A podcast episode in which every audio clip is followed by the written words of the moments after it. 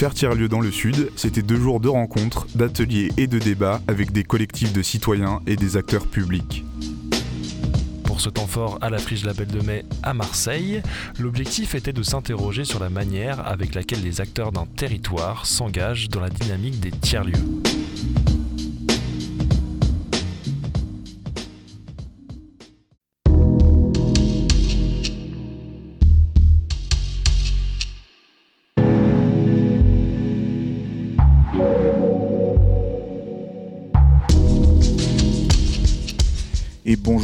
Et à tous, vous êtes bien euh, sur les ondes du 88.8 FM.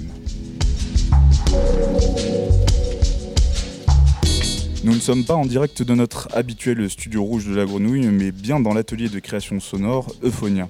Après 15 jours de rencontres dans toute la région sud, les acteurs de l'action publique, des tiers-lieux et des collectifs se retrouvent à la friche pour un moment de rassemblement, de mise en commun. Au programme des visites, des ateliers, des débats et des rencontres. La grenouille accueille aujourd'hui sur ses ondes et dans ses locaux de la friche Belle de Mai un deuxième temps de parole. Un moment pour mettre en avant les différents types de localisation géographique des tiers-lieux, entre rural, périurbain et urbain. L'occasion pour vous, auditeurs et auditrices, de découvrir différents lieux et modes de fonctionnement. Présent sur ce plateau euh, spécial à mes côtés aujourd'hui, Valentine du tiers-lieu périurbain du Grain de Vallée, Axel du tiers-lieu urbain de la Fabulerie et euh, à ma droite euh, du tiers-lieu rural de la Tresse, Pedro. Bonjour à tous les trois, j'espère que vous allez bien. Bonjour. Bonjour. Donc ce moment de rencontre, c'est aussi un moment d'échange avec le public présent aujourd'hui avec nous. Donc euh, je vous invite, auditeurs euh, et auditrices présentes euh, et présents ici physiquement, à vous lever quand vous le souhaitez, si vous voulez poser une question, et à venir prendre place dans les chaises pour les auditeurs qui nous écoutent, qui sont juste en face de nous, et poser votre question. Euh, nos représentants, euh, à, nos, à, nos, représentants pardon, et faire évoluer notre discussion sur ces différents tiers-lieux et leur positionnement géographique. Mais avant tout, euh, ce beau programme, je vous propose à vous, Axel, Pedro et Valentine, deux choses. dans un premier temps, ça va être de donner votre définition d'un tiers-lieu et puis dans un second temps, de vous présenter en quelques minutes et aussi de présenter vos tiers-lieux, où ils se trouvent et quelles sont leurs particularités. Bon, rebonjour à tous les trois déjà. Ça fait un peu solennel comme introduction, je suis désolé. En plus, on a du monde en face de nous. Donc, Ça ne c'est pas très Ça fait pas très tiers-lieu Je vous propose qu'on commence euh, au fond, en face de moi. Avec plaisir. Donc la Euh, définition, la définition euh, du ouais. tiers-lieu, euh, pour moi, c'est d'abord et avant tout une configuration sociale. C'est une somme d'individus qui euh, se réunit. Euh, c'est la capacité euh, des individus, d'une communauté à se créer pour répondre à leurs propres besoins sur leur territoire. Et à trouver les moyens de s'organiser. Merci beaucoup. Euh, pour te compléter, euh, pour moi, il n'y a pas vraiment finalement de définition puisque on parle d'espace euh, lieu, d'espace-temps in- indéfini, infini. Et euh, par contre, il y a des missions et j'ai l'impression que, enfin, en tout cas, la mission qu'on défend et qu'on retrouve dans beaucoup d'initiatives tiers-lieux, c'est la question des imaginaires et comment on prend soin de nos imaginaires aujourd'hui. Merci encore. Et pour moi, les tiers-lieux, c'est surtout la possibilité de s'appuyer sur un triptyque. Ce triptyque commence par une communauté. Sans communauté, n'a pas de tiers-lieu. Sans animateur, n'a pas de tiers-lieu. Et après, le lieu peut être n'importe où, n'importe quand. Il y a des tiers-lieux éphémères, il y a tout. Mais c'est ce triptyque que définit l'essence même et la raison d'être du tiers-lieu. Et c'est ça qu'on travaille. C'est intéressant parce que dans ce mot euh, tiers-lieu, il y a lieu, mais au final, le lieu n'est pas le plus important euh, dans, dans la construction de, de ce projet, quoi, en fait. Je ne sais pas si quelqu'un veut rebondir euh, sur ça. Alors sur le départ de la fabulerie, euh, il y a 13 ans, on a passé euh, trois ans sans lieu. Et pourtant, pourtant, on se sentait vraiment euh, dans, dans cette dynamique. Donc non, non, euh, moi je suis vraiment d'accord avec ça, pas tout le monde le pense. Euh, c'est plus rassurant de se dire qu'on a un périmètre défini, mais en fait euh, c'est beaucoup plus intéressant quand il n'y en a pas, qu'il y, a- plusieurs possibilités. Donc tu as parlé de la fabulerie, je, je- profite pour rebondir pour que tu te présentes, d'où tu viens et de quoi tu t'occupes. Très rapidement, moi je viens au départ de l'éducation populaire et puis je rejoins euh, un think tank sur le numérique, bon maintenant il y a 20 ans, ouais, bon je vais peut-être pas, voilà. Mais, euh, c'est vrai qu'il réfléchissait beaucoup à la façon dont le numérique débordait euh, de l'écran pour investir la ville, la façon de vivre. Mais c'est vrai qu'on était beaucoup sur la réflexion et j'avais très envie de passer à l'action et d'expérimenter en fait avec tous les gens que je croisais des choses et de les faire vraiment. Et du coup le premier nom de la fabulerie, c'était pas la fabulerie, c'était Design the Future Now imaginer le futur maintenant, mais on n'arrivait pas à le prononcer. Euh, je parle pas anglais, donc à un moment, euh, voilà. Et du coup, euh, pendant trois ans, voilà, on a démarré du coup à Marseille à la Casa Consola, d'abord au pôle Infomusique, et on a dans un atelier d'artistes, et, et, on a pu commencer en fait à tricoter tout un tas de choses. Et en 2014, on a ouvert le premier lieu tiers-lieu, du coup, à la rue de la Bibliothèque, pour en 2017, euh, ouvrir un, tiers-lieu culturel euh, de 600 mètres carrés dans un très bel endroit qui est l'ancien hôtel Astoria, en face du Garibaldi, à côté du Miam, euh, Aix-Canebière. Et juste, je présente, les activités rapidement, oui. Et donc, dans ce tiers-lieu-là, puisque vous verrez qu'il y en a un autre, en fait, qui est en zone rurale, à 2h30 d'ici, dans le centre-ville, en fait, c'est vraiment à la fois une scène avec toute une programmation culturelle euh, qui est partagée avec nos membres euh, et qui est toujours quasiment en images, puisqu'on a un dispositif de projection immersive qui permet bah, d'enrichir ces programmations. Bah, du coup, on a un café cowork où bah, l'adhésion à l'année est de 20 euros et puis on vient travailler librement après dans l'espace. Et tout un tas de programmes parce que la particularité, c'est que notre notre modèle aussi finalement de, financement, il ne repose pas sur le lieu, mais sur tous les projets, l'expertise de, des membres et de l'équipe de la fabulerie, hein, beaucoup d'artistes euh, et de, manufacteurs numériques. Et donc on a différents projets, beaucoup de projets autour des arts visuels. On accompagne 33 classes, euh, projet art visuel à Marseille. Euh, on, a créé un fabuleux musée qui est un musée pour les enfants. voilà, et en fait, on fonctionne comme un laboratoire d'usage euh, numérique et culturel.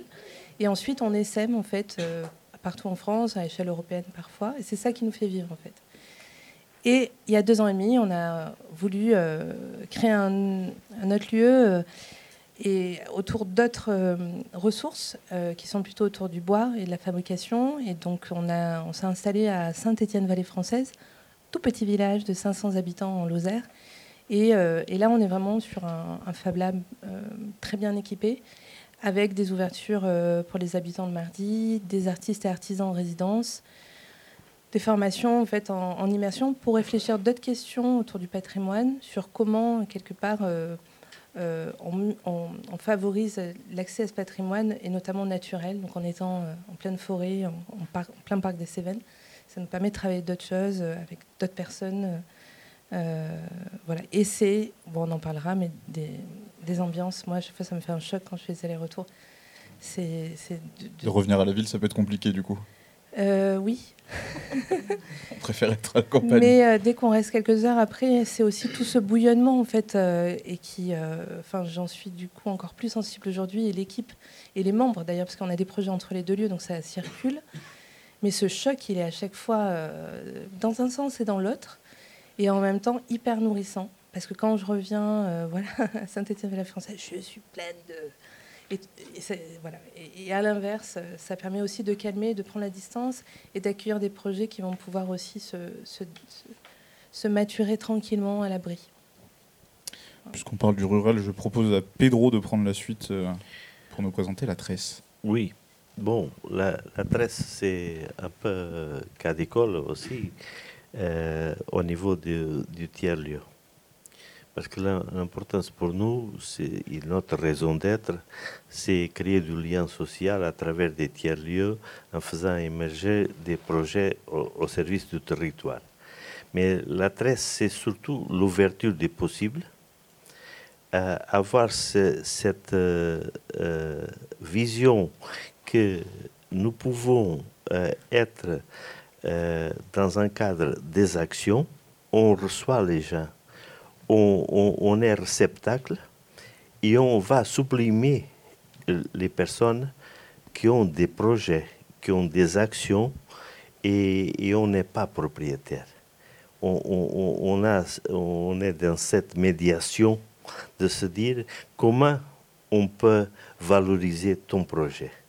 Et c'est ça, c'est pas qu'est-ce que tu peux m'apporter, mais c'est qu'est-ce que je peux te donner. Et cette euh, façon d'être, c'est complètement différente. Et c'est cette façon d'être sur laquelle nous devons bâtir notre communauté. Et, après, on, a beaucoup de choses. Et on fait, et on crée un, un écosystème de participation, coparticipation, des synergies, des transversalités et c'est le tiers-lieu se réalise par, par ça. Moi, j'ai beaucoup aimé d'être dans... Parce que j'ai fait une formation avec famille rurale, bien qu'un tiers-lieu, et ça c'est important de se le dire, un tiers-lieu ne c'était pas un espace de vie sociale. Un tiers-lieu, c'est beaucoup plus ouvert. Et, un tiers-lieu ne c'est pas pour faire quelque chose de très précis, mais pour recevoir les gens et faire que les gens puissent rebondir à ça. Et ça prend du temps. Et ça, c'est comme le colibri que petit à petit, on met notre grain. le feu. Euh, oui, c'est ça. C'est ça notre. Et après, euh, pour continuer dans le monde animalier, c'est comme les ailes du papillon et s'aimer partout. Et c'est notre vocation de la tresse, c'est ça. Et alors physiquement, vous êtes où à la tresse? À, à, Cotignac, mais le territoire va de... Euh, on a défini un, euh, un territoire qui s'appelle Racine du Var, c'est nous, qui va de Cotignac à, à Brignoles, parce qu'après, je suis en train d'essayer avec la ressourcerie, courtoise ressourcerie, pour euh, pouvoir euh, un, un tiers-lieu, avec le club de foot de, de Brignoles un autre, pour euh, à Carcès il y a un autre, etc. Et c'est cette philosophie qu'on veut mettre en place. Et que grâce à ça, euh, grâce à ce tiers-lieu, que nous sommes euh, membres de ce tiers-lieu, ces échelons, et après, on est en train de créer un, collectif aussi au niveau du Var qui s'appelle, qui va s'appeler Tiers Lien, parce que pour nous, c'est mieux un lien qu'un lieu. c'est ça. C'est très philosophique pour finir euh, cette présentation. Euh, Valentine, je t'en prie. Euh, bonsoir, bonjour. Nous, le, alors c'est le temps qui fait qu'on dirait que c'est le soir. Ça va, c'est exactement. Euh, alors, le Grain de la Vallée, euh, c'est un lieu, donc le Grain, ça veut dire groupe de recherche autour de l'art, des individus et de la nature. Et c'est un lieu un peu particulier parce que géographiquement, si je vous dis, on est à Marseille. Mais en fait, on n'est pas dans le même Marseille que Axel et la fabulerie. Absolument rien à voir. On est dans une entrée de ville. On est euh, dans un lieu qui, quand vous prenez un plan de Marseille, est hors plan. Euh, c'est euh, un territoire qui est donc périurbain dans lequel il n'y a pas la mobilité, l'accessibilité, il n'y a pas de transport en commun, il n'y a pas d'école publique. Euh, y a, euh, on est pris d'un côté entre euh, le massif, la face nord du parc des Calanques et le massif des Gares-Laban, donc sur des zones qui sont a priori patrimoniales, environnementales, reconnues, enfin, de, de, enfin, protégé. Il y a un fleuve hein, qui est un bassin versant qui est le fleuve Uvonne. Donc on est dans le bassin versant de, de, de ce fleuve Uvonne. Et puis vous avez une autoroute, vous avez euh, une voie ferrée, vous avez euh, une usine, Céveso, qui est l'usine Arkema, et donc qui renvoie aussi énormément de choses. Vous avez des bassins de, secteur tertiaire. Et euh, donc, je disais, pas d'école publique, pas de transport en commun, pas, non plus de commerce de proximité, ou très peu. Enfin, il y a une pharmacie et une boulangerie. Et il y a une, usine, une prison pour mineurs. Il y a quatre châteaux euh, et, ce territoire, ce quartier, est divisé en deux par euh, ce que je dis, l'autoroute. Voilà. Donc, euh, c'est une entrée de ville et, pourtant, on continue à construire. Il y a du, pavillonnaire, on fait des, magnifiques constructions qui se veulent, enfin, des, quartiers éco-construits, mais derrière, il n'y a pas de vivre ensemble, il n'y a pas de, de, de, de services offerts à la population. Et c'est des territoires qui sont oubliés, abandonnés des services publics, de, des collectivités, et, où ces habitants sont comme si c'était des zones un peu dortoirs ou des zones... Euh, voilà, bah, donc nous on est là, au milieu de tout ça. Et, euh, et, sur la question de, de, faire tiers-lieu, euh, évidemment il y a la communauté, il y a aussi le territoire et il y a aussi le lieu. Donc on peut faire tiers-lieu en plein air, on fait tiers-lieu en extérieur. Nous, le lieu a fait le projet. On est dans une ancienne école de la ville de Marseille. On est sur une parcelle qui fait à peu près 9000 m2. Et donc déjà aussi la contradiction d'être de, dans un territoire, dans une école, alors qu'il n'y a plus d'école. Donc qu'est-ce que ça dit aussi du territoire et comment on occupe les espaces et donc les usages? Et euh, sur cette zone-là, euh, aujourd'hui, bien, on a une épicerie paysanne en circuit court. On a toute une zone en agriculture urbaine avec euh, une, une, ferme florale, une pépinière urbaine, un relais de biodiversité à vocation pédagogique. Donc on travaille avec des collectifs de chercheurs pour qu'est-ce que la biodiversité sur le terrain raconte du territoire et comment on peut reconnecter justement ces massifs dont je vous ai parlé, comment on peut accompagner la création de, trames vertes, euh, de trames bleues et même de trames noires, qui est donc euh, comment on éteint euh, la nuit toutes les lumières pour permettre, voilà. Donc on est sur ces enjeux-là. Et pour moi, à la question tout à l'heure, c'est quoi un tiers lieu C'est d'abord des, espaces du faire et de l'expérimentation. On revendique nous au grain vraiment le droit à l'expérimentation. Laissez-nous essayer, essayer de, de, mélanger des communautés, des projets, des projets qui sont économiques, des projets qui sont sociaux, des projets qui sont euh, artistiques, des projets et, essayer de nous, de, enfin, laissez-nous euh, euh, pratiquer et proposer d'autres manières d'être ensemble et de faire notre quotidien, notre quartier, nos interactions. Voilà, après, on a beaucoup de choses. On a des artistes en résidence, on a des résidents permanents, on, a des activités autour du bien-être, hein, donc le bien-être physique, psychique, émotionnel et relationnel. Donc voilà, c'est le grain de la vallée, c'est ça. C'est un autre Marseille, et c'est un Marseille qui est en tension, qui est compliqué, euh, et, qui a du mal à, non pas à rayonner, mais qui, à, être légitime dans la place qu'il occupe à l'endroit où il est. J'ai une question assez spécifique pour toi justement. Est-ce qu'on n'a pas peur en périurbain que notre tiers-lieu devienne urbain avec le temps? Qu'il se fasse rattraper par la ville justement euh, rattrapé par la ville, on est dans la ville. Enfin, euh, quand on a une usine, et ce, ce, que ça veut dire aussi hein, sur euh, l'air qu'on respire, l'eau qui est à proximité, sur, on est en plein, enfin, on est dans la ville, on est dans une ville industrielle. On est dans une ville où vous avez un centre commercial qui est le centre La Valentine. Enfin, voilà. Et derrière, dans les collines, il y a des producteurs. Euh, il y a euh, des, des, mielleries, il y a un artisanat, un patrimoine qui cherche à exister. Donc, euh, c'est la ville. Enfin, effectivement, on n'a pas du tout rien à voir avec les, enfin, rien à voir, pas du tout. On n'a pas du tout les mêmes problématiques, ni du centre urbain, voilà, ni en milieu rural. Mais par contre, ça reste la ville. Ça reste la ville qui n'est pas la ville la plus attractive. Je, répète pour les personnes qui viennent de nous rejoindre, c'est un plateau ouvert. On va commencer à faire donc ces lanceurs de discussion, euh, donc ces feuilles que vous avez très gentiment d'ailleurs préparées euh, avec ces, assemblages de mots. Donc si vous voulez à un moment prendre la parole, n'hésitez pas à lever la main, à me faire un signe et je vous donnerai l'accès à la parole. C'est bizarre dit comme ça, mais euh, on va essayer de fonctionner un peu collégialement parlant.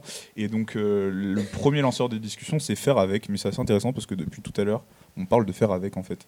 Et euh, faire avec, c'est un peu le, cœur des tiers-lieux. Je ne sais pas si euh, quelqu'un d'entre vous euh, veut commencer. Et si vous avez une question, n'hésitez pas à vous lever, à vous asseoir sur une des deux chaises et, à parler avec les représentants et représentantes des différents tiers-lieux. Et levez-vous parce que sinon je viens vous chercher.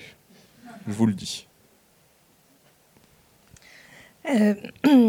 alors, faire avec, oui, effectivement, c'est central. Alors, une de nos particularités, ce qui peut paraître très bizarre, c'est que nous n'avons pas de conseil d'administration. Pourquoi? Euh, on a été accompagné hein, par France Active pour aussi structurer euh, ce, mode de gouvernance dans une association. normalement, il y a un conseil d'administration. Euh, c'est une façon très propre, hein, mais en gros, tous nos projets sont construits, façonnés, imaginés à partir de, de besoins, d'intuitions qu'on a identifiées avec les personnes enfin, voilà, du lieu, du, territoire, dans nos rencontres. Et tout est fait comme ça. Et donc pour nous, c'est une façon euh, de toujours euh, essayer de comment dire, de, porter des projets qui vont servir à quelque chose. Pour vous donner un exemple, le Fabuleux Musée, qui aujourd'hui bah, est vraiment un projet qui est né du tiers-lieu, avait l'idée de créer ce, musée laboratoire en fait pour favoriser l'expérimentation autour des fonds culturels numérisés. C'est-à-dire les musées en fait ils numérisent toute leur collection. Alors ils numérisent parce qu'il faut sauvegarder la donnée, les fonds, mais c'est vrai qu'ils ne savent pas vraiment quoi en faire et comment s'en servir pour intéresser aussi notamment les jeunes générations. Ah ben, ce qu'on a fait, c'est qu'on a travaillé sur quatre sessions à chaque fois de quelques semaines avec des jeunes pour imaginer le premier musée, la première exposition. Et ensuite, bah, ça a donné euh, petit à petit une V1, une V2. Euh, voilà. Mais on, est parti euh, et on part toujours. du public Du public, des, voilà, et, on fait avec eux. Quoi. Et, au final, ça donne en général des, choses bah, qui, durent parce qu'elles. Elles, enfin, on ne va pas parler de, l'expérimentation, mais elles ont été faites de façon, oui, itérative, par petits pas et avec les, les, personnes concernées. Et je rebondis pour deux choses. Première, l'expérimentation, c'est quelque chose de fondamental dans un tiers-lieu. Et après, c'est une autre chose qui est fondamentale, c'est le droit à l'échec dans les trois tiers-lieux.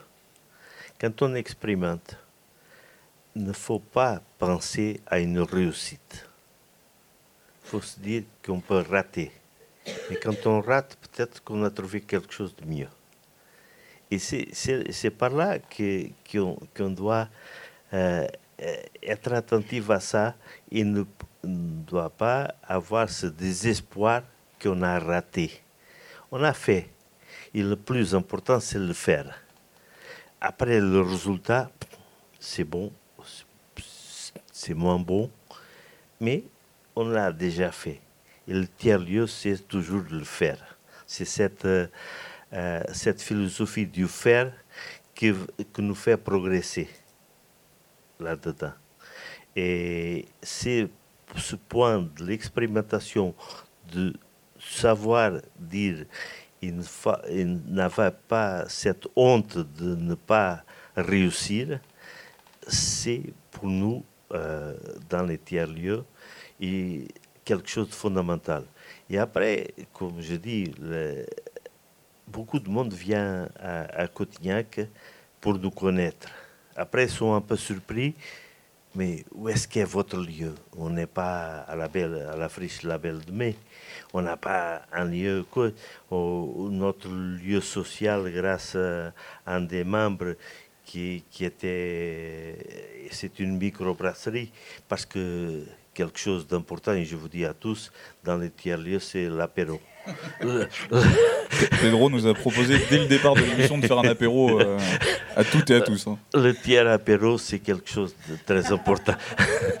et, et, donc, euh, c'est pour ça que notre siège social est un microbrasserie, que vous pouvez venir, etc. Alors, c'est pas trop compliqué de travailler correctement, du coup et, et, donc, euh, de se dire qu'on fait tiers-lieu partout, on, réussit. Après, la communauté, c'est un échange, un échange. Et par exemple, il y a un projet, un projet emblématique qu'on a fait, et que ne c'est pas nous, c'est, une association qui s'appelle Passerelle de mémoire et qui rentre dans le cadre de la, euh, rentre dans le cadre du, de la transmission et de l'intergénérationnel qui s'appelle euh, cette association euh, fait des, histoires de villages entre les anciens et les nouveaux. Et bon, on a parlé, on a construit. En mois de janvier-février va sortir ce film qui restera dans l'histoire. Et c'est là la tresse avec euh, toutes les connaissances, tout nos savoir-faire, nos savoir-être d'être là, a, pu réunir les anciens, les jeunes, etc., à ce projet. Mais ce n'est pas notre projet, c'est le passerelle de mémoire. Mais nous sommes des vecteurs de transmission, vecteurs de possibilités à le réaliser. C'est ça que c'est important pour comprendre, c'est le tiers-lien, c'est pas le tiers-lien. Et moi, ça m'amène à rebondir sur autre chose dans le faire avec. On parle beaucoup de faire avec les publics, mais on ne parle pas forcément de faire avec euh, les choses qui nous embêtent un peu. Là, on parlait de l'usine Arkema qui est juste à côté de chez vous, du centre commercial. Ça aussi, ça fait partie du faire avec, des choses qui vont peut-être parfois à contresens de nos volontés et, des projets qu'on veut porter dans les tiers-lieux. Bah, il y a le faire avec et il y a le faire comment? Et le faire quand? C'est-à-dire que euh, on, fait, c'est ce que tu disais, hein, c'est vraiment d'abord et avant tout le, fait de faire d'essayer, euh, d'avancer, de, se tromper. Je vois que vous avez mis le papier se tromper. Oui, donc on demande le droit à se tromper. Euh, euh, pour, pour, pour, avancer. Mais il y a différents types de communautés, il y a différents types de, de, contraintes, et c'est comment on fait avec ces contraintes, euh, comment on trouve des solutions. C'est-à-dire que, par exemple, au Grain de la Vallée, on se dit, hein, on a du mal à mobiliser du public sur des événements artistiques et culturels quand on fait un concert. Ben oui, mais en fait, on est loin et on peut pas venir chez nous. Donc, euh, arrêtons de faire des concerts. Ça sert à rien. C'est pas, c'est pas le besoin sur le territoire de faire des concerts. L'idée n'est pas de remplir une salle. On n'est pas un équipement culturel. On n'est pas. C'est pas ça. C'est de proposer d'autres interactions, d'autres manières de coopérer, de collaborer. Aujourd'hui, sur, euh, sur le Grain de la Vallée, il y a 12 résidents permanents. C'est 12 personnes qui développent leur activité économique à l'intérieur de ce lieu, qui essayent de faire ensemble, euh, avec des, c'est une somme d'individus qui ont des statuts qui sont différents, qui ont des, des, des, problématiques, des besoins. Donc euh, il y a des salariés, il y a des associations, il y a une agricultrice, il y a des bénévoles, il y a des artistes avec des statuts d'artistes. Et c'est effectivement comment on fait avec cette somme d'individus euh, en créant des usages sur le lieu et des manières de faire ensemble euh, pour occuper cet espace et, essayer de, de, rayonner et d'accompagner, j'allais dire, peut-être idéologiquement, la transformation du territoire et des individus. Et tout ça au mieux possible. Ouais, comme on peut. Avec l'idée et comme on l'entend aussi, surtout, j'imagine. Je, suis assez content, quelqu'un nous a rejoint, s'est levé, a levé la main, et c'est un directeur de MJC en plus, il me semble, parce qu'on s'est un peu présenté tout à l'heure. Je, vous laisse poser votre question. Tout à fait. Euh, alors moi, je suis là euh, au titre de la Fédération régionale des MJC Méditerranée. Euh, donc les MJC, on, des fois, on nous dit qu'on est des, des tiers-lieux, mais sans le savoir, un peu comme Monsieur Jourdain qui fait de la prose sans le savoir. Et, moi, il y a une question que je me pose régulièrement à propos du mouvement des tiers-lieux, et, je pense que dans cette journée de rencontre, c'est le bon moment de la poser. pour rebondir sur le faire avec, comment arrivez-vous à faire avec, à faire ensemble avec une telle diversité de, tiers-lieux, entre des tiers-lieux sur des territoires ruraux, urbains, périurbains, des tiers-lieux qui sont des formes de bureaux partagés, des tiers-lieux qui sont des initiatives très citoyennes euh, et, sans même d'espace. Comment on arrive à faire avec, avec une telle diversité et des objectifs euh, différents finalement? Je veux bien répondre en partie à, la question. Alors, la question de la participation, en fait, elle ne se décrète pas. Elle se construit. Et le, faire avec euh, n'est pas fluide, n'est pas simple et nécessite euh, d'abord de chacun d'entre nous euh, d'accepter de faire un pas de côté pour, dans l'idée d'avoir du concept d'inclusion et, et, de participation inclusive, la place de chacun de ces individus. Après, ça nécessite une méthodologie ça nécessite. Euh, euh, alors, cette méthodologie, elle n'est pas. Euh, alors. On se rend compte dans la diversité des lieux partout en France que chaque lieu est différent de par sa structuration et son organisation. Et à la fois, il y a qu'est-ce qui nous unit en fait? Il y a des communs. Et c'est ces communs-là qui, se, qui font qu'on arrive à faire communauté. Parce qu'on reste des individus dans un environnement global, social, écologique, environnemental, et que, euh, et que cette somme d'individus accepte de se mettre à un moment donné autour d'une table et de s'organiser. C'est ce que je disais tout à l'heure, c'est la capacité des communautés à s'auto-organiser. On essaye un truc d'un côté, on essaye autre chose de l'autre, ça marche, ça marche pas, et, et, et, mais on s'organise et, on duplique au-delà du droit à l'expérimentation et du droit à se tromper, c'est comment on documente tout ce qu'il fait. Donc on fonctionne en réseau, en interconnaissance, on va voir les uns les autres, on va voir ce qui se passe sur les autres territoires, on pose des questions, on s'interroge et on essaie de trouver au mieux nos solutions et nos règles dans nos communautés. Enfin, ça, c'est les. Euh, je, voilà, je suis complètement d'accord avec ce que tu dis, mais vraiment. Euh, la question du temps aussi, enfin, donc nous on a eu 13 bah, ans hier, mais j'ai l'impression qu'en fait... Euh, Joyeux anniversaire. Merci. On le fêtera en janvier, après. Voilà, on laisse trop de choses. Mais, euh, mais du coup, le temps, en fait, accepter qu'on ne on peut pas être sur des échelles hyper rapides. En fait, les choses, elles mettent du temps. La confiance, elle met du temps à se créer. Surtout quand on veut créer des liens inattendus, on, on, on sérendipité. Voilà, en fait, une de nos missions enfin de mission, c'est même pas mission, mais il y a la question des imaginaires, mais il y a la question aussi de créer les occasions de la rencontre. Et euh, le temps est, un, allié essentiel. Après, euh, la question du commun, nous, par exemple, de façon très concrète, depuis 2010, euh, on ne cesse de documenter, de créer de la ressource qui est libre. Et en fait, c'est comme ça qu'on que les assos, les personnes, les enseignants, les médiateurs, les animateurs dans le champ socioculturel viennent en fait, au départ, pour euh, accéder à une ressource, euh, et ben, ils passent la porte et ils se rendent compte que derrière, il y a plein de choses. Euh, voilà, donc, après, je ne sais pas si la question, c'était quelque part les personnes au sein des communautés tiers-lieux ou entre les tiers-lieux.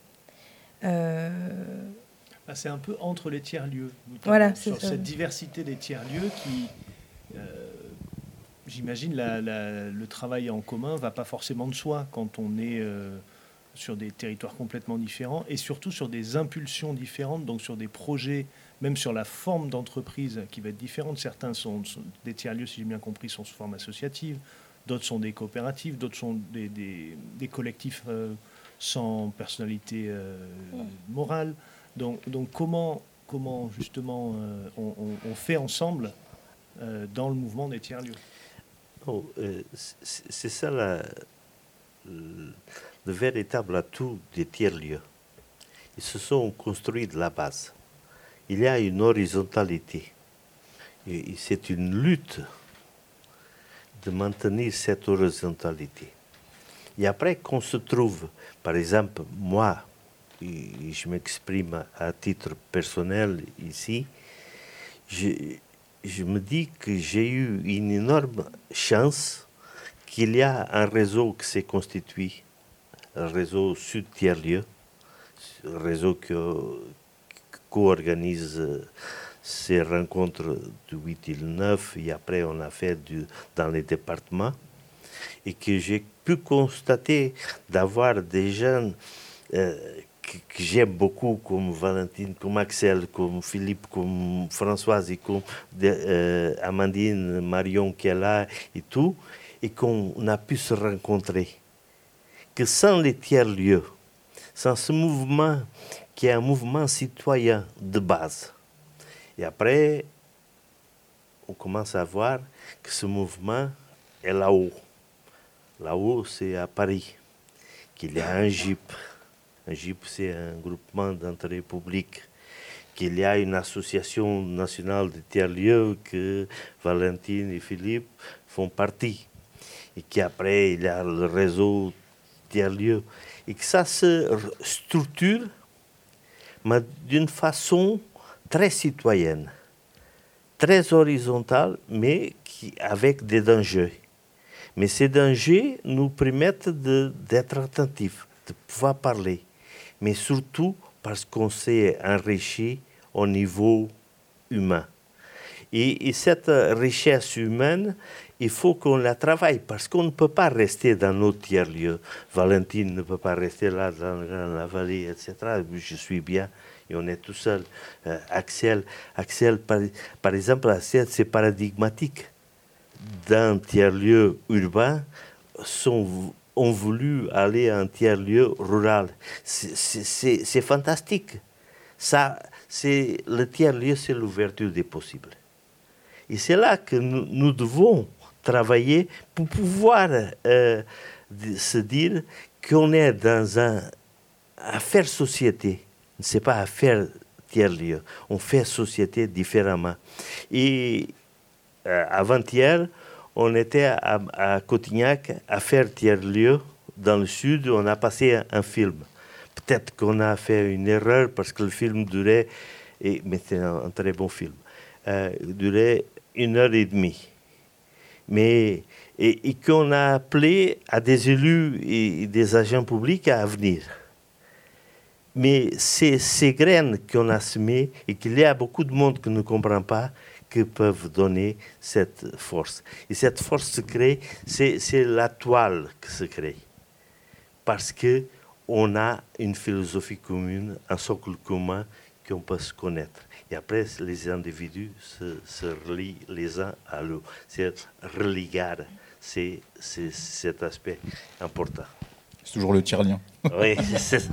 Peut-être juste, euh, ce qui est marrant, en fait, c'est qu'il y a des structures, des, des organisations qui euh, se sentent tiers-lieux, alors qu'elles en sont euh, parfois plus éloignées dans l'état d'esprit, en fait. Et des structures comme, effectivement, les MJC, les foyers ruraux, les, les, bibliothèques. Les maisons pour tous. Les maisons pour tous, où, ben, en fait enfin, ce qu'on aime à dire euh, dans le réseau justement sur Tiens-le, c'est quelque part, il y a la place pour tout le monde parce qu'il y a autant de projets qu'il y a de communautés, de gens différents et des appétences, des, cultures différentes aussi.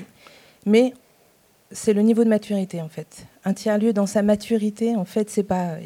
On a parlé des fondamentaux, les communs, quelqu'un qui va monter une structure coworking euh, basique avec un abonnement à 280 ou 300 euros et qui va juste de temps en temps faire un apéro euh, pour ses coworkers une fois par mois, si se dit tiers-lieu, c'est son droit. Et, tant mieux, parce qu'il commence quelque chose, mais au niveau de la maturité, eh ben, il va pouvoir grandir. Et il faut qu'il grandisse, par contre.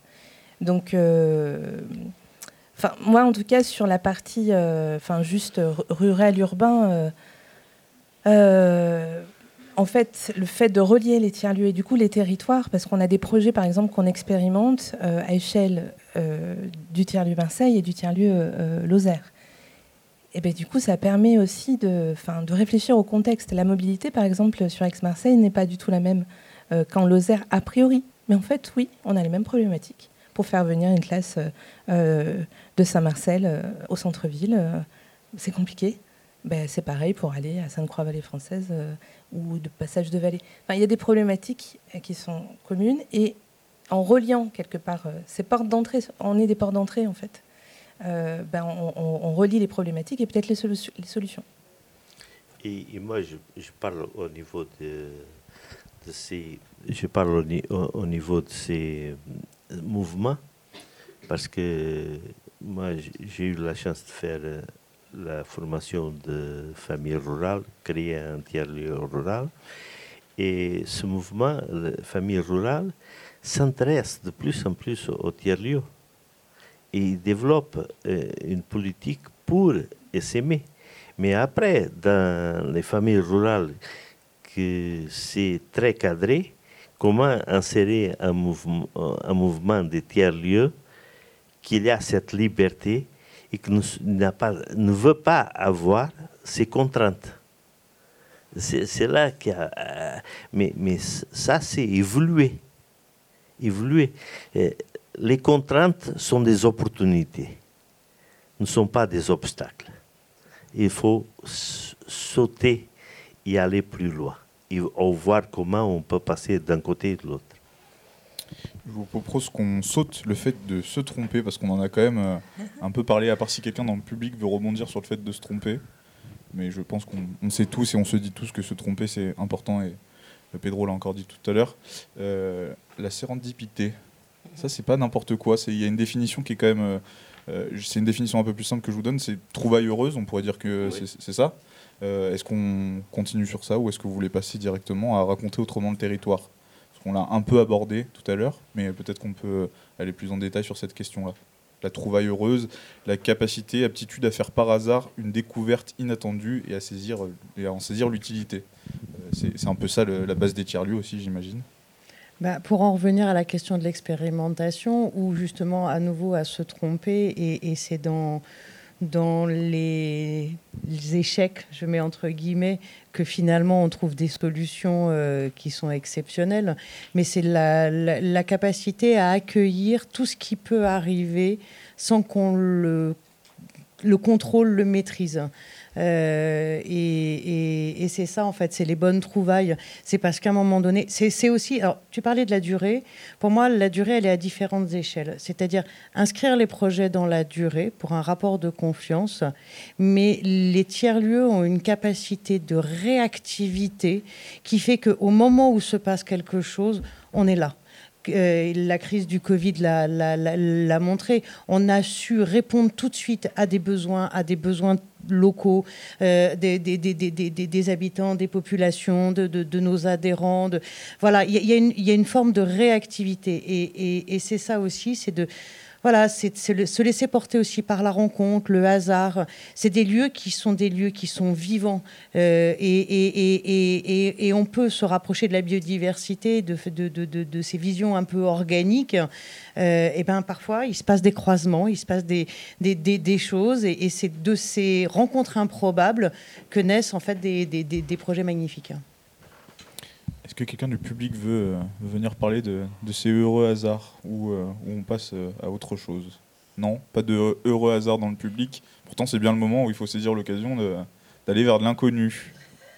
J'ai l'impression d'être un professeur des écoles, ça ne marche pas très bien. alors, on passe à, ce lanceur de discussion suivant raconter autrement le territoire. aller vers de l'inattendu, rencontrer un nouveau public, de nouveaux publics. Euh, se faire intéresser les institutions à de nouveaux publics, c'est aussi ça euh, le, vecteur. Ah, une question. Oui, sur ce point-là, de raconter autrement le territoire, euh, est-ce que justement sur les territoires où vous êtes, moi j'ai une, question que je me pose, et en particulier sur ce que, ce vous disiez sur votre tiers-lieu en, milieu périurbain. Est-ce que parfois c'est pas une, une réponse aux carences des pouvoirs publics? Et donc d'une certaine manière, euh, une manière euh, simple pour les, collectivités territoriales et pour l'État de, de, se reposer sur euh, la société civile pour remplir des missions qui sont plus remplies pour contraintes budgétaires ou, ou choix politiques parfois.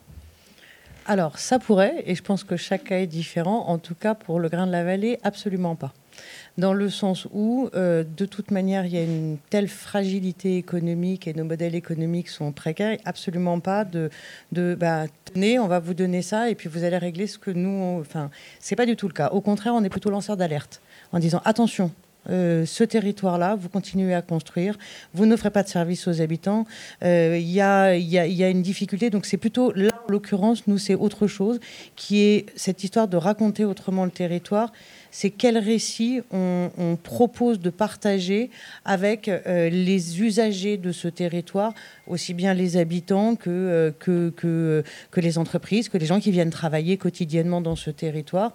Et, euh, et, et on est, j'ai dire, on n'est pas un service public dans le sens où on ne propose pas, on ne remplace pas la puissance publique. Mais par contre, on est ce qu'on appelle une agora. On propose de mettre en discussion et d'essayer de trouver des solutions localement pour répondre à ces besoins-là.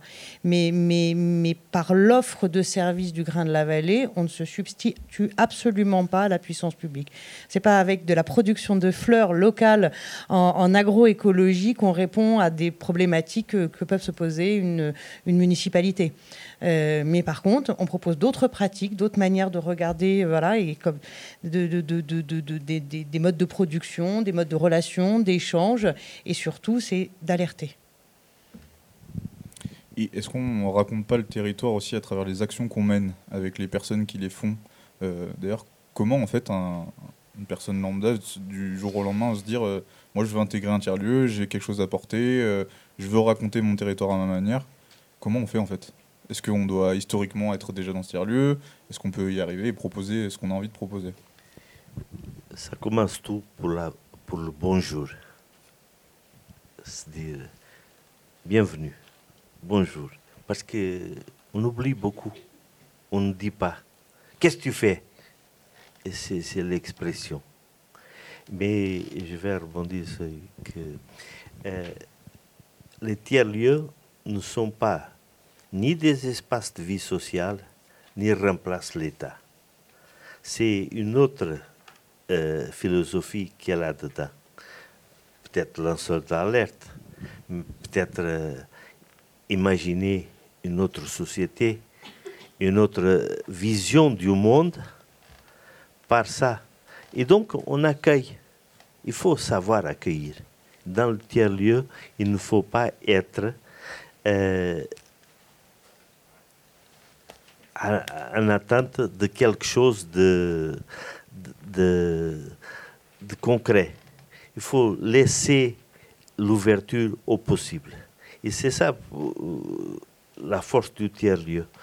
Et le tiers-lieu que, que, se veut, un, bon, il y a des tiers-lieux, des Fab Labs, etc., etc., mais le tiers-lieu, c'est un, un, vivier de, la vie de société, des lieux vivants qui se transforment les uns avec les autres, mais pas remplacer, pas, mais faire avec, faire avec, avec le pouvoir public, faire avec la société, faire avec euh, la personne seule qui ne sait pas. Parce que dans les tiers-lieux, il y a beaucoup d'invisibles, des choses qu'on ne voit pas. Et bon, je parle pour la tresse. Il y a beaucoup de choses qu'on fait, mais comme je dis beaucoup de fois, que ce que la main droite fait, la main gauche ne doit pas savoir. On ne doit pas se, se faire, euh, euh, se dire, eh ben, j'ai fait ça. Non, il faut une humilité. Et la question de l'humilité dans le tiers-lieu, c'est très important. On n'est pas les meilleurs, on n'est pas... On est humble, on fait et on, essaye de contribuer. C'est ça. Euh, sur ce sujet, la question du récit, euh, elle est assez essentielle. Et euh, pour donner des exemples, par exemple, euh, sur la programmation, on ne va pas fonctionner comme une structure de programmation culturelle.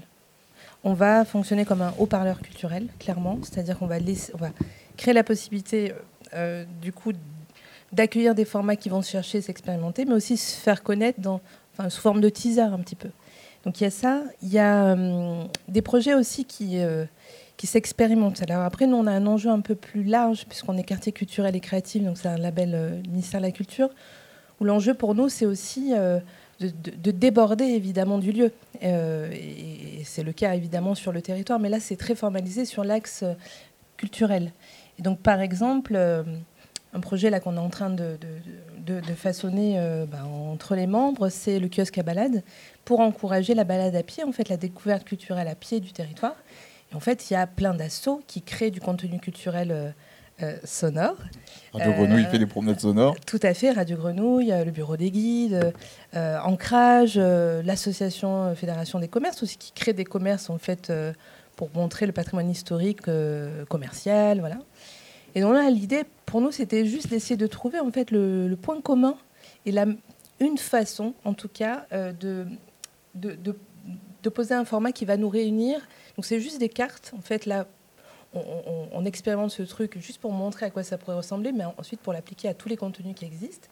Donc là, on, a, on réunit Adrien Bels, euh, Sarah Williamson, qui est une, illustratrice, et puis un designer sonore, autour de six personnages concrets euh, à différents âges et qui vont partir de la fabulerie, qui sont comme sur des cartes postales. Il y a le portrait, derrière le QR code et un petit plan. C'est tout simple juste avec l'idée qu'on part en balade avec eux, on va écouter ce qui se passe dans leur tête.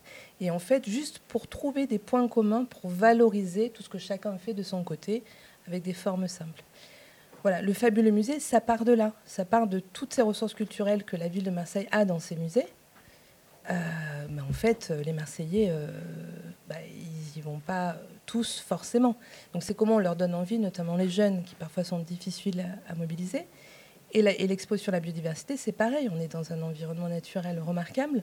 Euh, enfin, on le sait, la plupart des gamins, enfin beaucoup de gamins encore aujourd'hui ne, connaissent pas euh, le, nom des insectes qui, sont autour d'eux, euh, le nom des plantes.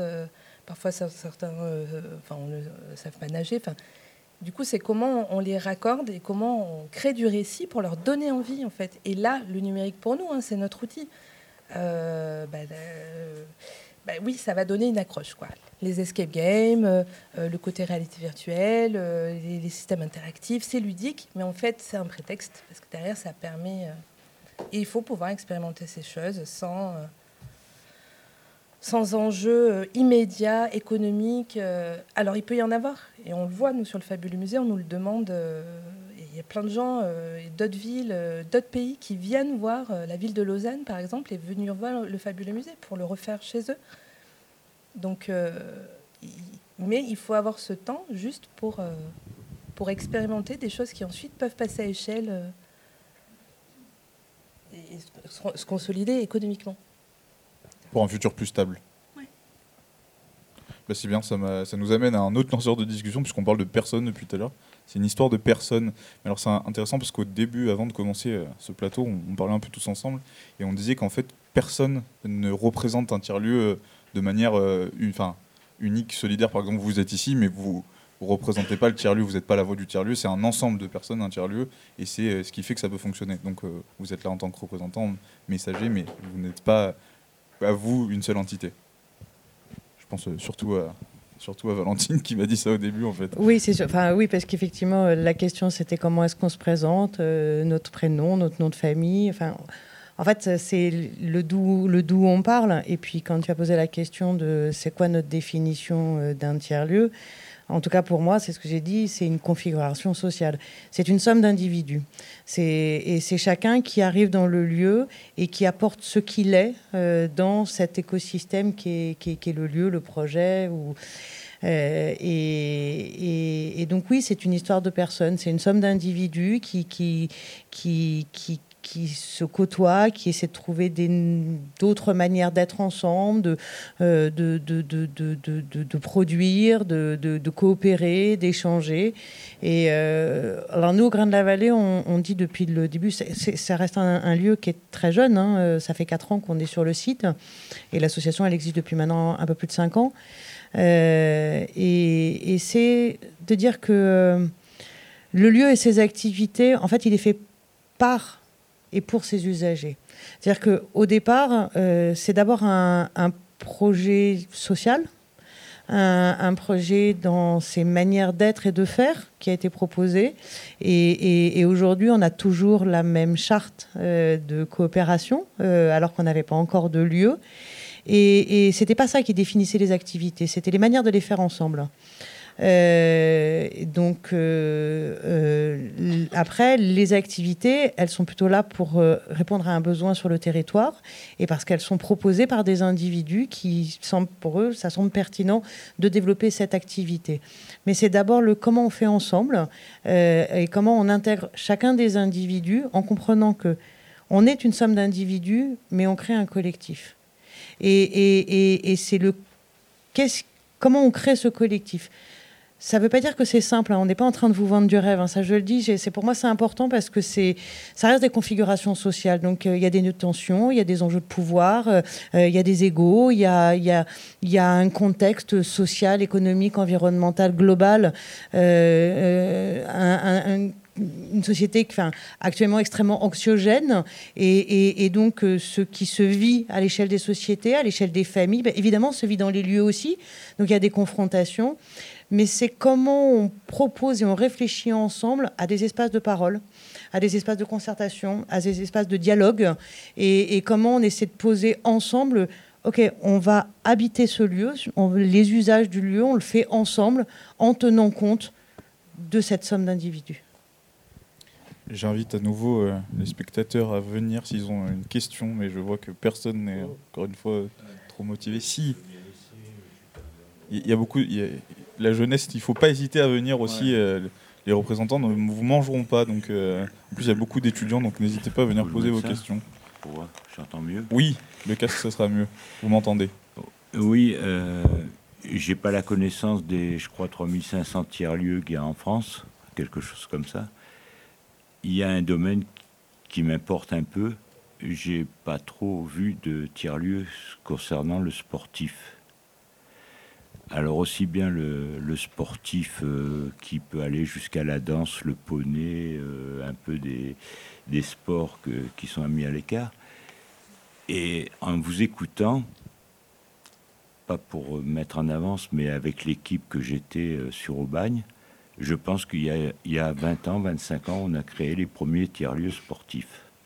On profitait des vacances scolaires pour réunir les footballeurs, au lieu de jouer au football, ils jouaient au rugby, ou ils faisaient du tennis, ou ils jouaient du volleyball, ou ils jouaient du hand. Les handballeurs n'avaient pas le droit de jouer au handball, ils arbitraient, ils jouaient au foot. Et je m'apercevais que cette jeunesse, qui souvent fait un sport par rapport au père ou à la mère, ou, ou à la famille, on s'apercevait qu'un jeune, ben, au foot, il y jouait parce que son père y avait dit, mais il préférait jouer au volet. Et donc, je, je, pense que Pedro essaye de faire sur Brignol un tiers-lieu dans le monde du football, mais je pense que je, je verrais bien l'extension de certains tiers-lieux. Alors peut-être pas dans les grandes villes où c'est très difficile, mais dans les petites villes, d'essayer de réunir le nombre d'associations sportives qui sont énormes. Alors pas pour leur enlever leur pouvoir, parce que là on touche à quelque chose euh, financier, politique et tout ce qu'on veut, mais au moins euh, essayer de construire, alors je dis pas le modèle qu'on a fait, mais de construire un lien entre les associations. Il y a quelques villes, j'ai travaillé longtemps au bagne, quelques villes où on arrivait à avoir un lien très social entre les associations, qui permettait certains échanges, des déplacements il y avait des gens qui étaient disponibles pour emmener euh, trois, euh, trois rollers qui allaient à Arles. Ça leur coûtait une fortune parce que les jeunes, euh, ils voulaient faire du roller, mais il n'y avait pas de structure pour eux. Ben, on les emmenait à Arles. Et on était au football pourtant. Donc je ne sais pas, votre connaissance, si les tiers-lieux s'intéressent à ce monde-là. Avec beaucoup d'humour, j'aurais envie de dire, d'abord, être dans un tiers-lieu, c'est très très sport. on fait des marathons de mais euh, je pense, pense pas que ce, ça n'est pas par l'activité qui définit un tiers-lieu. Est-ce que euh, la question est très intéressante et, et, et, je, moi j'irai faire des recherches de, sur justement euh, à partir du, du, recensement des tiers-lieux sur les typologies d'activités et, pourquoi on ne fait pas de sport. Nous, au Grain de la Vallée, on fait de la danse, de la danse contemporaine. Euh, et, euh, mais euh, est-ce que peut-être parce que les associations et l'historique de, des associations liées au sport ont des problématiques et des, usages qui sont ancrés, leurs propres règles, leur manière de fonctionner. voilà, maintenant que, que, l'on aborde les questions de, de, lien social, de mieux vivre ensemble, de, à travers la pratique euh, du sport et, l'équilibre du corps. Je pense que c'est des choses qui sont, sont intégrées, mais ce serait intéressant de voir pourquoi, euh, enfin, s'il existe des lieux euh, avec ces thématiques-là. Et... Mais, je, rebondis. Je, je, je pense que le problème des associations ne communique pas entre elles.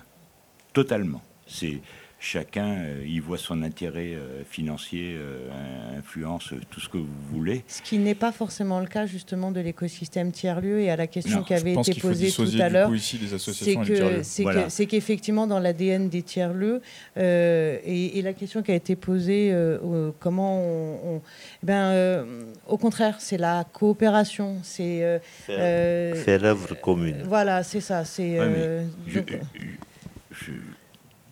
ne veux pas mettre en avance, mais l'équipe qu'on était, on a réussi, sans savoir que c'était un tiers-lieu à l'époque, à créer sur la ville d'Aubagne, je vais vous donner un ordre d'idée, c'était 68 associations, 10 sportives. Vous avez le bridge, les échecs, j'en passe, c'est des meilleurs.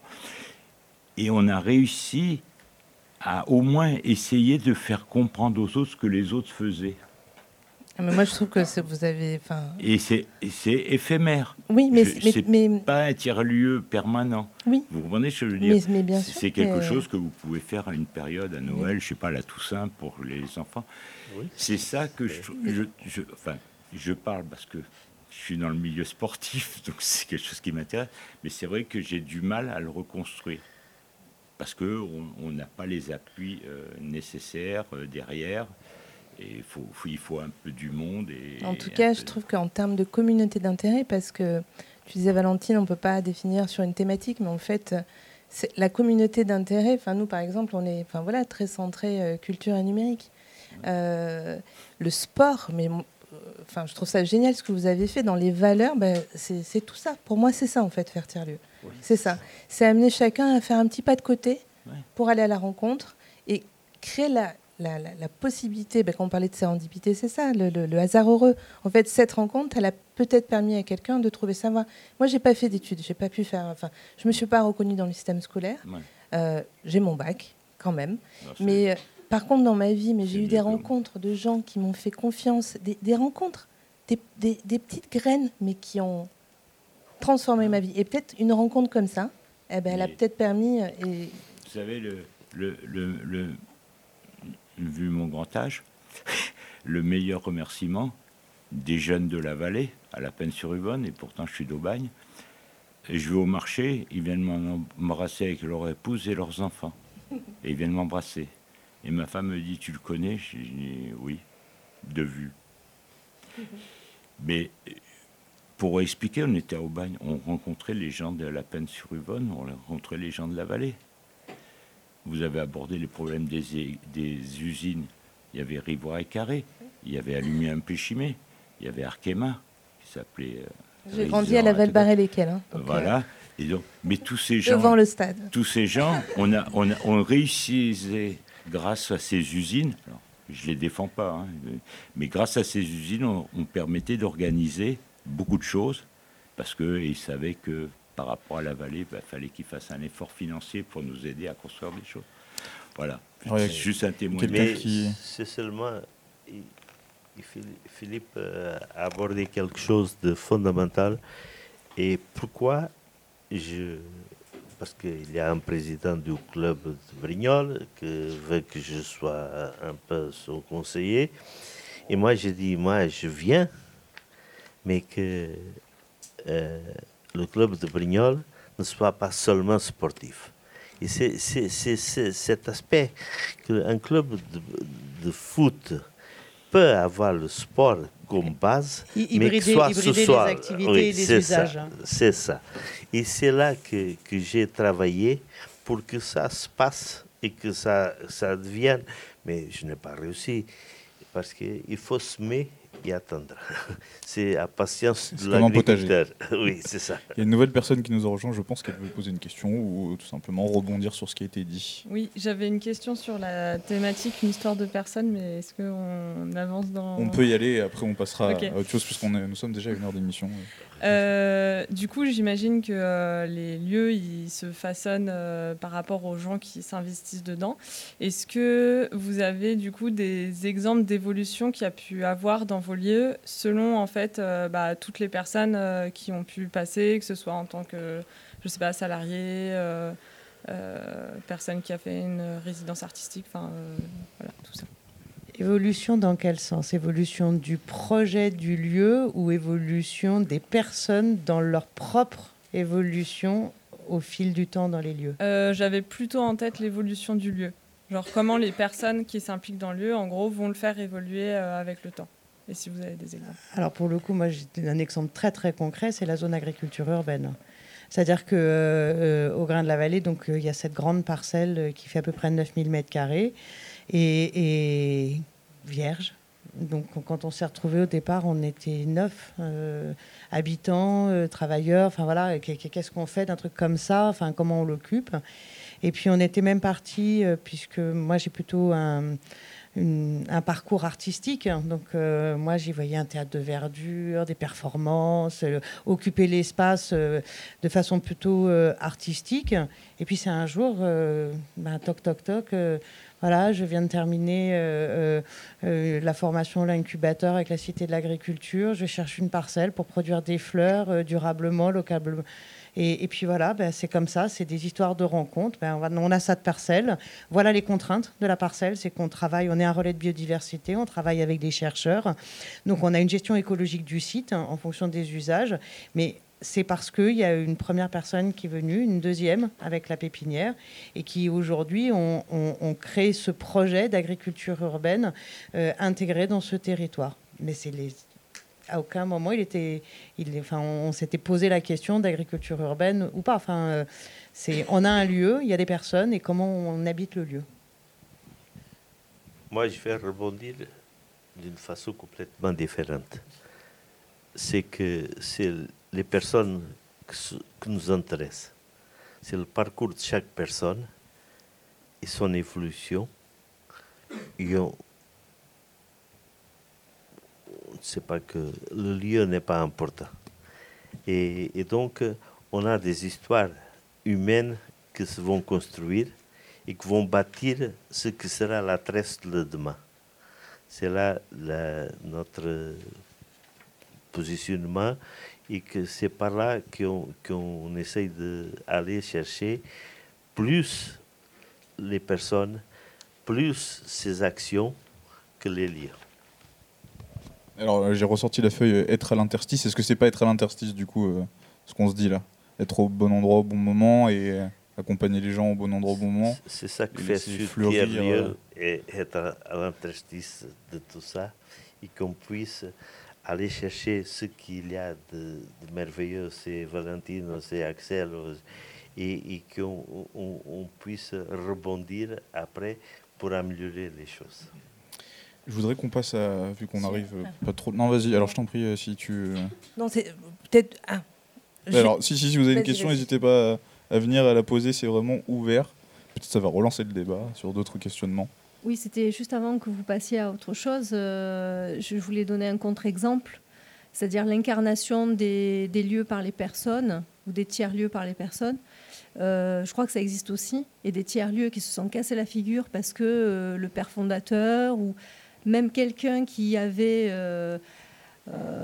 comment dire, pris le relais à un moment, mais où la personnalité a tellement influé sur le projet, mais que quand il est plus là ou elle est plus là, les gens sont perdus en fait. C'est-à-dire que collectivement, ils n'ont.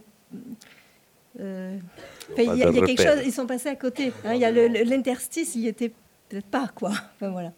Et, ça existe aussi dans les tiers lieux.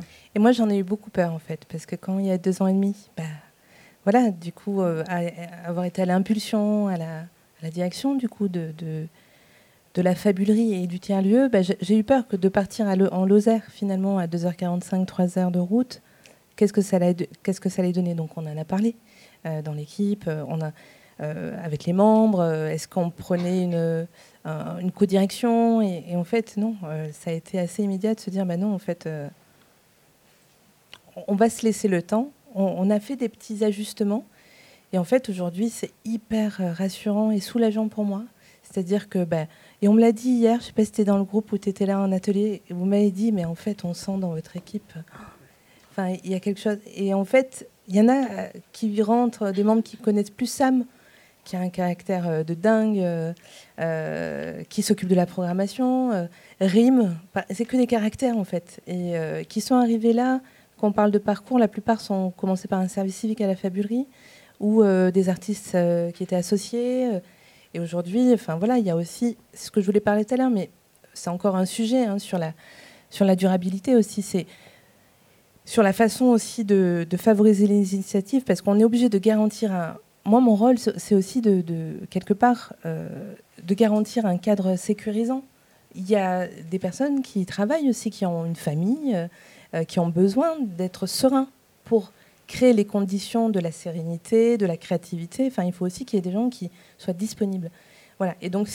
Mais il faut pouvoir euh, financer sans imaginer des projets trop précis, mais ça, c'est justement ça que moi, j'espère vraiment que les institutions elles vont bouger là-dessus, qu'on parle du droit à l'expérimentation, c'est aussi euh, comment on arrive à poser des projets qui, donnent des axes, qui donnent des indicateurs, euh, on va dire d'évaluation, mais euh, comment dire, enfin, on, va voir les effets parce qu'on est capable de l'évaluer et de montrer ce qui va fonctionner ou pas, mais laissez-nous euh, voir ce que ça va donner. ça, ne, ça part d'intuition, ça part de besoin, et laissez-nous faire ça. Parce que sinon, on, prévoit tout, mais alors dans ce cas-là, bah, on n'est pas ce qu'on est en fait. Il n'y a plus de place au, suspense et, euh, et à l'innovation, en fait, si on parle aussi. Euh, c'est l'antithèse du tiers-lieu. C'est l'antithèse du tiers-lieu. Il faut rien prévoir. Oui. Enfin, rien prévoir dans, dans, notre projection du futur, pas de manière financière ou structurelle, mais, mais, dans le projet tout, à fait. Tout à l'heure, ta, ta, question, c'était est-ce que finalement on ne prend pas la place des pouvoirs publics? Moi, je pense que quelque part, notre rôle, il, est, enfin, il pourrait remplacer s'il y avait une R&D. On expérimente des choses, on pressent des choses, on détecte des besoins, on fait avec les gens. Euh, voilà, on est une sorte de, enfin, on est un laboratoire qu'il faut écouter et sur lequel. Et à la fois, c'est rien prévoir, mais avec méthode. Pour répondre à la question là, qui a été posée sur la personnification des, des, des, fondateurs euh, de, de, de tiers-lieux, ça n'est possible que si la communauté trouve les moyens de s'auto-organiser et, d'avoir une méthodologie de gestion du lieu, des personnes, des ressources, des projets suffisamment rigoureuse, construite euh, euh, pour... Je dire, l'imprévu s'anticipe. et, donc c'est parce qu'on met en place une méthodologie. Et qu'est-ce qui est commun à tous nos lieux C'est aussi, en fait, on a souvent les mêmes outils, les mêmes méthodes, la question de l'évaluation, la question des indicateurs, la question de la documentation, de comment on capitalise tout ce qui se fait. C'est parce qu'on réfléchit à tous ces process qu'on est capable d'innover, d'inventer, d'expérimenter, d'imaginer. Mais ça, nécessite une, rigueur euh, et, une rigueur du, collective, hein, qui, c'est les, outils, on les met ensemble. ensemble. je vais rebondir pour deux choses. Une, c'est dire que au niveau des fondateurs, il faut qu'ils soient humbles et qu'il y a une volonté, un, chacun qui a fondé, qui a une idée, qui a rassemblé une communauté, de savoir voir plus loin que sa personne. Et ça, ne c'est pas facile et je sais de quoi je parle. Euh, d'autre côté, d'autre côté, et il faut que dans les tiers-lieux, et on parle des tiers-lieux de base. Après les tiers-lieux, il y a beaucoup de tracts de tiers-lieux et à certains moments, il faut faire un travail de promotion interne que les gens vont se approprier du tiers-lieu. Ne sait pas se dire qu'est-ce que le tiers-lieu va me donner, et parce qu'il y a beaucoup qui disent qu'est-ce que je veux pas, je veux prendre du tiers-lieu, mais qu'est-ce que je veux pouvoir donner. Et c'est ce travail euh, pédagogique qu'il faut le faire et qu'il faut être très attentif parce qu'on a une tendance à la personnalisation. Et on a parlé, et je sais ça. Je profite qu'on parlait un peu d'imprévu tout à l'heure pour euh, parler de trouver et garder nos lieux, une prise de tête. Depuis tout à l'heure, on dit que c'est pas le lieu qui fait le tiers-lieu, mais c'est quand même un peu important. Donc euh, ça, c'est une question de, de toujours. J'imagine la question de combien de temps on va pour rester dans le lieu où on est, euh, on essaie de visualiser son futur peut-être avec du mouvement, ça peut être compliqué. Vous, euh, comment vous gérez ça dans vos différentes euh, structures? Bah, Je pense que ça dépend après de ce qui est mis en place en termes d'occupation des espaces, euh, de qui est le propriétaire euh, du lieu, de quel type de, de, de, bail on met en place. Euh, nous, notre propriétaire, c'est la ville de Marseille. Donc derrière l'occupation du lieu et la pérennité du lieu, il y a euh, l'intention euh, d'une ville, d'une collectivité, de euh, quel projet elle, veut voir émerger dans, son patrimoine. Donc nous, c'est un rapport lié aussi à, comment propose un projet de société, un projet de ville, un projet d'occupation du territoire sur des questions de vivre ensemble. Voilà, je pense que ça dépend à, chacun de qui euh, est porteur du lieu, quand c'est un tiers-lieu avec un lieu. Et, moi, je, dis que comme le tiers-lieu, c'est un projet humain, les gens viennent, vont, etc. Et c'est un peu la stigmergie. On s'intéresse par le tiers-lieu, on vient, on apporte, on, veut partir, on veut partir et on, partira. Euh, et après, c'est ça le vivant. C'est euh, les, les personnes qui arrivent, les personnes qui repartent. C'est surtout ça. Et laisser cette liberté à chacun de nous de le prendre le tiers-lieu, le moment qu'ils ont besoin ou qu'ils veulent participer et qu'ils puissent partir, etc. Et il ne sait pas se détacher des personnes, mais de donner à chacun la liberté de s'engager ou de se désengager. C'est ça pour moi. J'imagine aussi qu'il faut se dire que. Et la ruralité, c'est très important dans ça. J'imagine aussi qu'il faut se dire que quitter un lieu, ça veut pas forcément dire quitter un projet. Et, et alors comment on gère, euh, quand il y a du mouvement de lieu justement, de euh, remettre autant d'entrain dans un projet qui va euh, aller ailleurs, donc les personnes auxquelles, enfin, qui participent perdent leurs habitudes physiques du coup, comment on gère euh, avec ça quoi? Euh, oui, un lieu et des repères. En fait, on parlait d'une équipe. En fait, il faut trouver, quel que soit le tiers-lieu, un- un- un- une continuité. Il faut soit des gens qui sont les mêmes, euh, qui vont euh, être repères, soit un lieu, soit.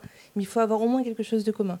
Nous, sur la question du lieu, on a beaucoup de chance. Entre guillemets, oui et non, mais on est, euh, c'est un HMP, c'est un bailleur social, mais on n'est pas passé par, euh, on n'a pas de subvention particulière par rapport à ça, mais on paye un loyer, enfin deux loyers, parce qu'on a d'abord eu un premier lieu puis un deuxième. Donc pour le moment, on déménage, mais dans le bon sens. Entre guillemets, on est parti SBF, euh, petit 160 mètres carrés, un premier 300 mètres carrés, on a agrégé encore. Sauf qu'en fait, là, on parle aussi de la question de la pérennité de nos structures.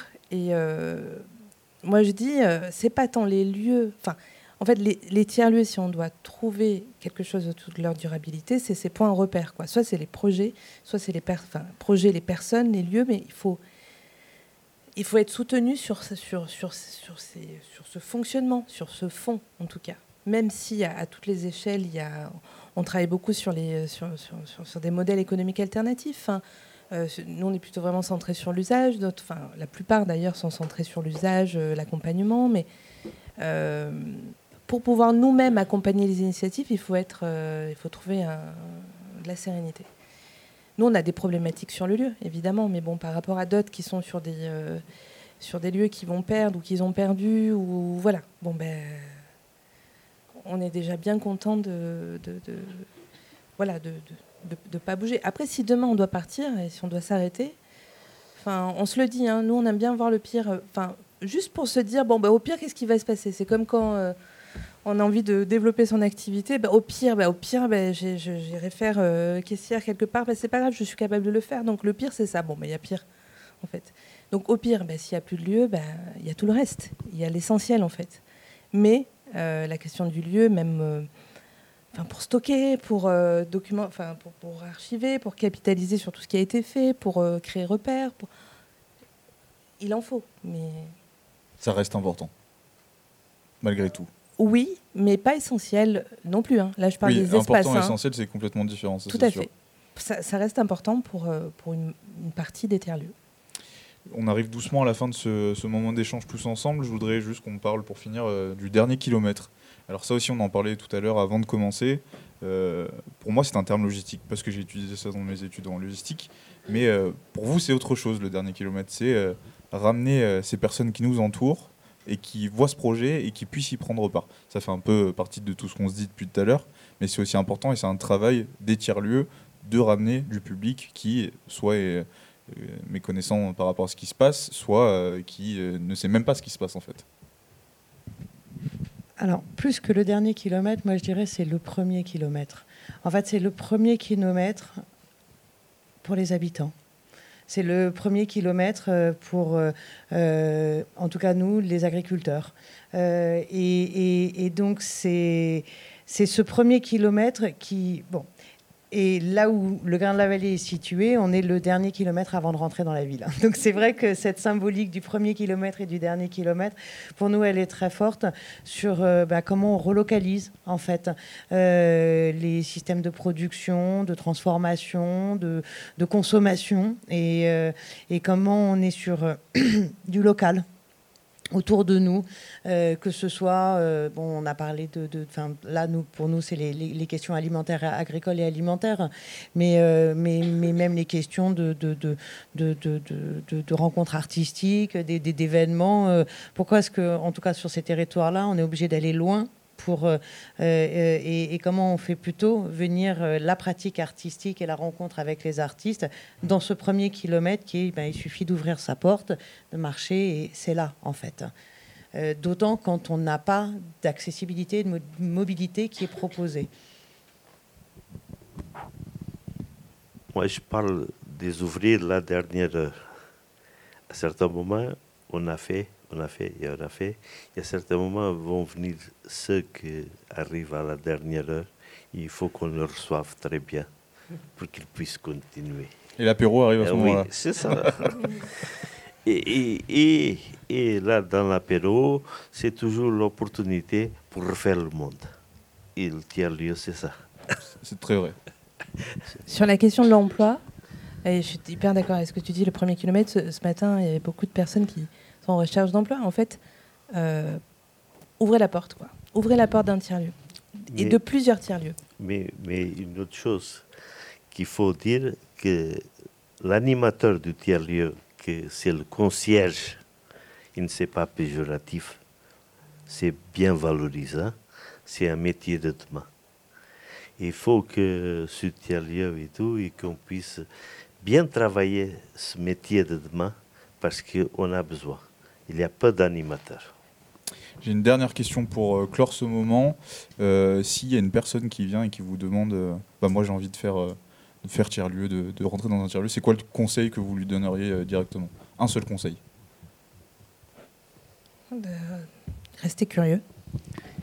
Moi, en ruralité, je les envoie à Marion, qui est là, et qui a fait un très beau tiers-lieu, la Peuplière, et c'est un exemple parce qu'elle a fait une formation, parce qu'elle sait accueillir et parce qu'elle sait motiver les gens. Et je lui ai envoyé beaucoup de monde aujourd'hui. Euh, oui, alors effectivement, euh, enfin, nous c'est le cas. On a, moi j'ai énormément de gens qui viennent nous voir en disant on, voudrait faire un interlieu, comment on fait? La foi, euh, l'écoute et aller rencontrer allez rencontrer les lieux, allez, voir comment se fait tiers-lieu, euh, et, et, puis vous verrez comment ça se fait, en fait. Mais il faut aller dans les lieux, aller rencontrer. Cet aspect du benchmarking, c'est très important.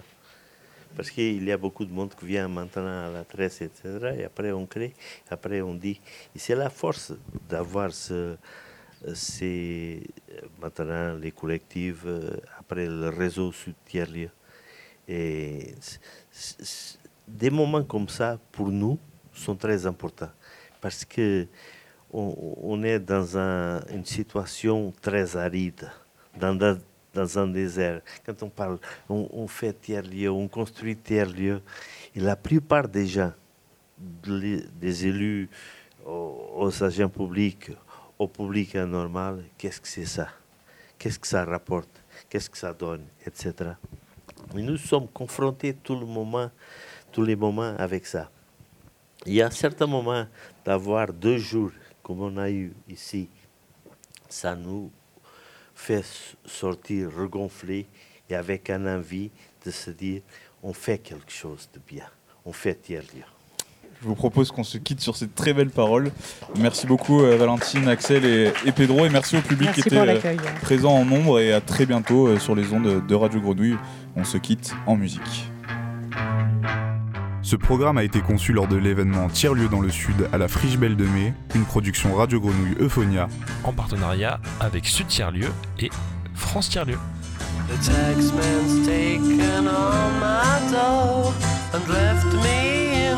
Stately home, blazing on a sunny afternoon. And I can't sail my yacht, he's taken everything I got. All I've got's this sunny afternoon. Save me, save me, save me from this squeeze.